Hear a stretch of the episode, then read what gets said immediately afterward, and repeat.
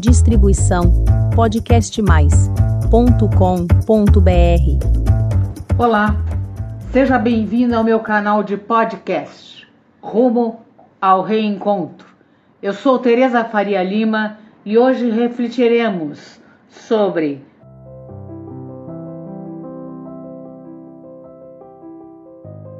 Estudando sobre as várias formas de influenciações espirituais, uma chamou-nos particularmente a atenção: a das formas pensamentos, também denominadas por Kardec de criações fluídicas.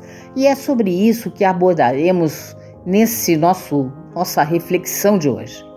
Os nossos pensamentos nada mais são que moldes magnéticos, que se originam no nosso espírito, que agindo sobre o envoltório fluídico que nos envolve, ali plasmam as formas pensamentos, que continuamente exteriorizamos.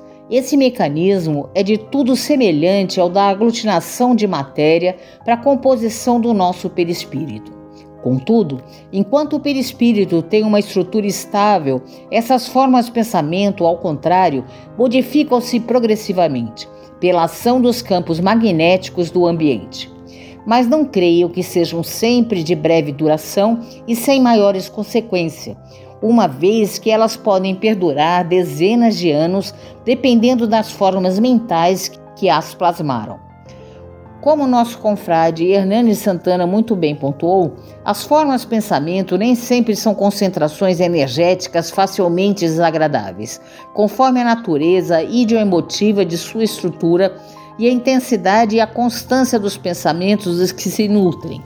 Podem tornar-se verdadeiros carcinomas monstruosos, seres automatizados e atuantes, certamente transitórios, mas capazes, em certos casos, de subsistir até por milênios inteiros de tempo terrestre, antes de desfazer-se. Os pensamentos são criados pelos espíritos de forma incessante, sem que tenhamos muito controle de seu surgimento. Contudo, uma vez ocorrido, através do uso da razão, podemos gerenciá-los para que não causem problemas.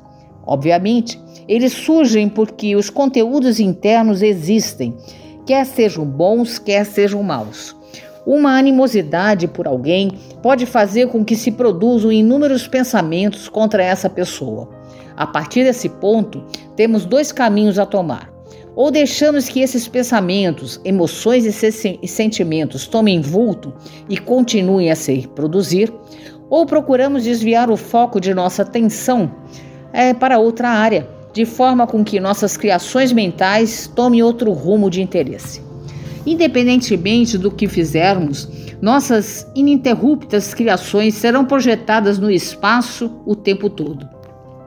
Do mestre Allan Kardec aprendemos, e com os mestres videntes já confirmaram, essas produções adquirem forma, cor, movimento e direção, cujos atributos dependem da natureza do que exteriorizamos. Criando imagens fluídicas, o pensamento se reflete no envoltório perispirídico, como num espelho. Toma nele corpo e aí, de certo modo, se fotografa. Tenha um homem, por exemplo, a ideia de matar o outro, embora o corpo material se conserve impassível, seu corpo fluídico é posto em ação pelo pensamento e reproduz todas as matizes desse último. Executa fluidicamente o gesto, o ato que intentou praticar. O pensamento cria a imagem da vítima e a cena inteira é pintada, como num quadro, tal qual se lhe desenrola no espírito. Chegam a parecer tão reais que não são raros casos de médios videntes tomarem as formas pensamento como sendo seres vivos do mundo espiritual. E se considerarmos que podem apresentar movimentos e direções, fica fácil entender o porquê da confusão. Contudo, seus atributos não param por aí. As propriedades conferidas a essas criações mentais, também denominadas de clichês astrais, chegam ao ponto de influenciar, positiva ou negativamente, aos que se deparam com tais formas, dada a carga de vibrações e energias ali condensadas.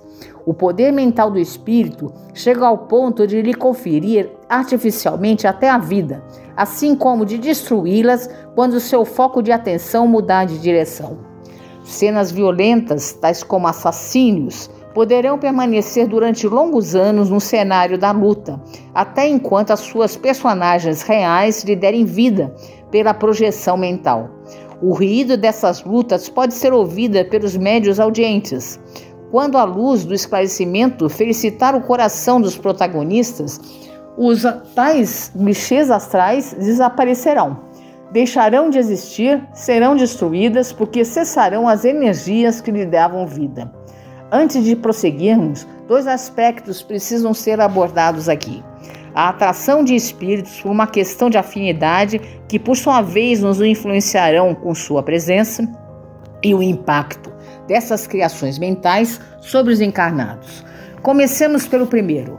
Se formos invigilantes, poderemos atrair entidades ainda tão materializadas que sintam a necessidade de se nutrirem das substâncias inferiores produzidas por nossas mentes. Como o desejo é continuar se alimentando de nossas emanações, esses espíritos procurarão nos influenciar para que continuemos a produzir o material de que se nutrem. Daí, nos incentivarão para que continuemos a pensar da mesma forma desequilibrada. Um exemplo. Imaginem que estamos com raiva de alguém. As energias por nós emitidas atrairão a atenção dos que estão à nossa volta, servindo de respasto para esses seres. E com o objetivo de continuar a se suprir de nossas emanações, desde que saibam como, por meio de projeção mental, poderão realimentar nossa raiva, criando um ciclo vicioso para satisfazer as suas necessidades. Já no segundo caso, com os pensamentos emitidos, que são também matéria, vêm acompanhados de emoções e sentimentos, as decorrentes de criações que possuem propriedades, boas ou más, energeticamente falando. Por isso, alguém que se veja envolvido por essas estará sujeito à qualidade energética dessas criações fluídicas. Obviamente, tudo depende da força mental que as criou e da recorrência dos pensamentos, emoções e sentimentos.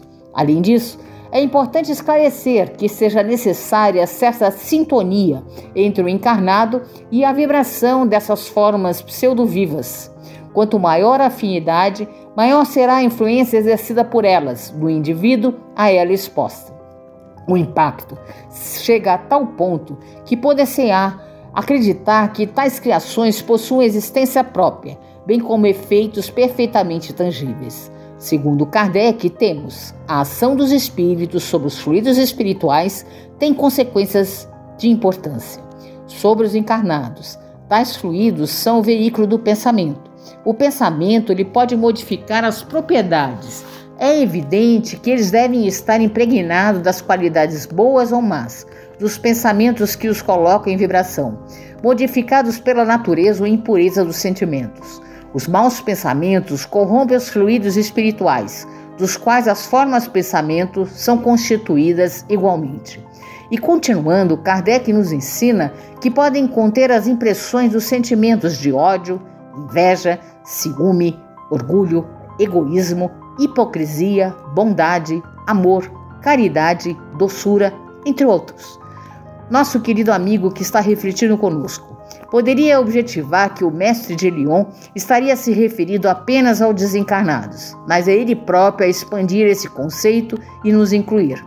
O pensamento do espírito encarnado age sobre os fluidos espirituais, como também a dos espíritos desencarnados. Como o perispírito é da mesma natureza dos fluidos espirituais, consequentemente, assimila esses fluidos contaminados com a mesma facilidade. E mais além, como esses fluidos agem sobre o corpo espiritual, por tabela acabam prejudicando o organismo físico. Se os eflúvios são de boa natureza, o corpo ressente uma impressão salutar. Se são maus, a impressão é penosa. Se são permanentes e energéticos, os eflúvios maus podem ocasionar desordem física. Não é outra causa de certas enfermidades. Como completamos o nosso propósito, pedimos que desejamos que fique em paz com o nosso Mestre Jesus e boas reflexões. Essa foi a minha mensagem de hoje. Obrigada por ouvir. E caso queira receber o aviso dos novos episódios publicados do Rumo ao Reencontro, deixe o seu e-mail em meu canal de podcast. Até breve. Distribuição podcast mais www.radiocultura.com.br.